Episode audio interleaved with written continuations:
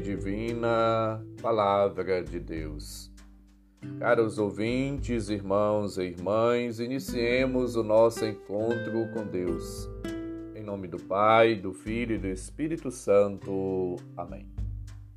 Proclamação do Evangelho de Jesus Cristo segundo João, capítulo 2, versículos de 13 a 22. Glória a vós, Senhor.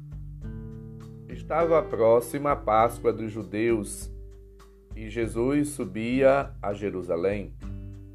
No templo, encontrou os vendedores de bois, ovelhas e pombas e os cambistas que estavam aí sentados. Fez então um chicote de cordas e expulsou todos do templo, junto com as ovelhas e os bois espalhou as moedas e derrubou as mesas dos cambistas. E disse aos que, aos que vendiam pombas: Tirai isto daqui. Não façais da casa de meu pai uma casa de comércio. Seus discípulos lembraram-se mais tarde, e a Escritura diz: O zelo por tua casa me consumirá. Então os judeus perguntaram a Jesus: Que sinal nos mostras para agir assim? Ele respondeu: Destruí este templo e em três dias o levantarei. Os judeus disseram: Quarenta e seis anos foram precisos para a construção deste santuário, e tu o levantarás em três dias? Mas Jesus estava falando do templo do seu corpo. Quando Jesus ressuscitou, os discípulos lembraram-se de que ele tinha dito e acreditaram na Escritura e na palavra dele, palavra da salvação. Glória a vós, Senhor. Jesus, ao entrar em Jerusalém, ele o faz como vencedor da morte e da vida. Ele ressuscita Lázaro. Entra no ambiente próprio de um rei triunfante, como indica os ramos da palmeira associados ao triunfo dos Macabeus, em 1 Macabeus, capítulo 13, versículos 50 a 52, e 2 Macabeus, capítulo 10, versículo de 1 a 9. Jesus entra ele mesmo montado eh, no jumento. E ele mesmo monta no jumento. Não é, pois, o Messias no sentido que o povo esperava, no glorioso anunciado por Zacarias 9:9.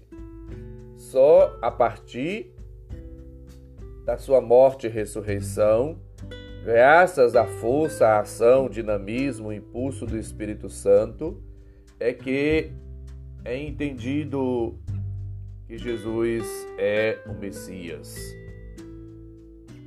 Ele vem, portanto, chamar a todos, como igreja, a vivermos e a celebrarmos juntamente com a Igreja de Roma, a dedicação da Cátedra do Papa à Basílica de Latrão, no Vaticano. É exatamente a Basílica de São João de Latrão. A Igreja, portanto, mostra claramente, nitidamente, a importância do significado da igreja templo, da igreja edifício, como sinal visível do verdadeiro templo, que é o corpo pessoal de Cristo e o seu corpo místico, que é a igreja que celebra no determinado lugar o culto em espírito e verdade, como lembra-nos João 4, 23 e Atos 2, 46 seguintes. Somos chamados como igreja, corpo místico de Cristo, a andarmos e a caminharmos na unidade, na comunhão, na pureza, no zelo, no cuidado para com a nossa vida, nosso corpo, que é templo do Espírito Santo, e a vida de Cristo e também o corpo místico de Cristo, que é a igreja. Santo Irineu, ele falava assim: Cada vez que entramos na igreja, queremos encontrá-la como devemos dispor as nossas almas. Queres ver uma igreja limpa? Não manches tua alma com as nodas do pecado.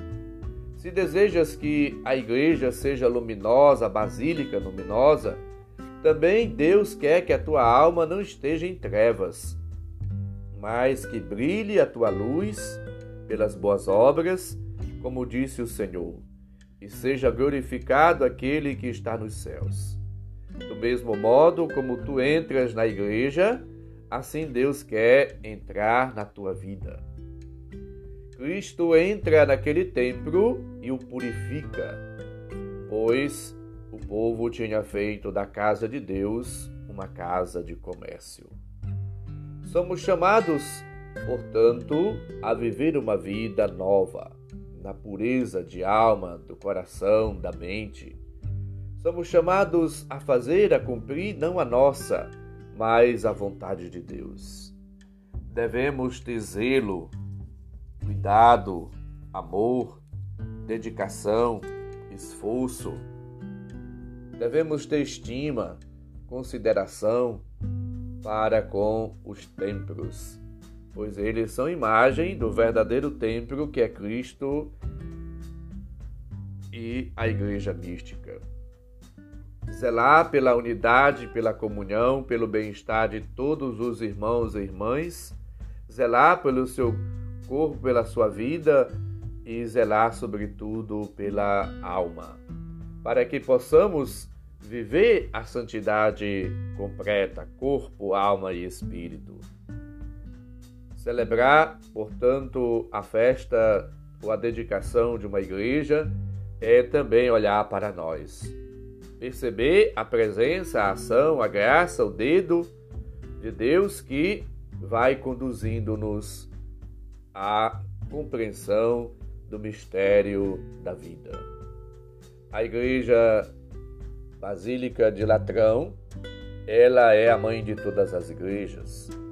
E nós devemos, portanto, hoje também orar pelo Papa, por todos os bispos, por toda a igreja, sacerdotes, religiosos, religiosas, leigos, evangelizadores e evangelizadoras que procuram, a partir da sua vida, dos seus atos, dos seus gestos, das suas obras, das suas ações, glorificar a Deus no meio do povo e junto com o povo.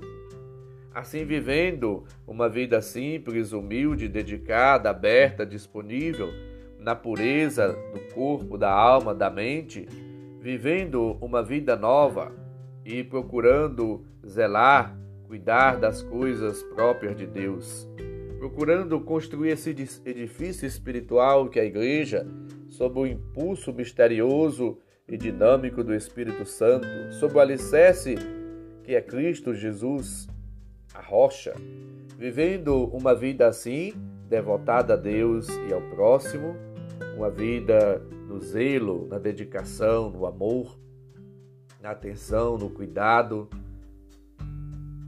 nós somos chamados a vivermos uma vida nova. Supliquemos hoje as bênçãos e as graças de Deus para toda a nossa comunidade paroquial, onde vivemos, aonde participamos, aonde testemunhamos a nossa fé, aonde celebramos. E colaboremos para que a Igreja Templo e a Igreja Corpo Místico de Cristo possa também ser ornada. Ornada, limpa, arejada, iluminada, purificada que nós mesmos sejamos, portanto, reflexos desta igreja renovada, restaurada a partir da presença e do Espírito de Cristo. O Senhor esteja convosco, Ele está no meio de nós. Abençoe-nos, Deus bondoso e misericordioso, Pai, Filho e Espírito Santo. Amém. Um santo e abençoado dia para todos e todas. Faça hoje uma oração pelo Papa pelos bispos e por toda a Igreja.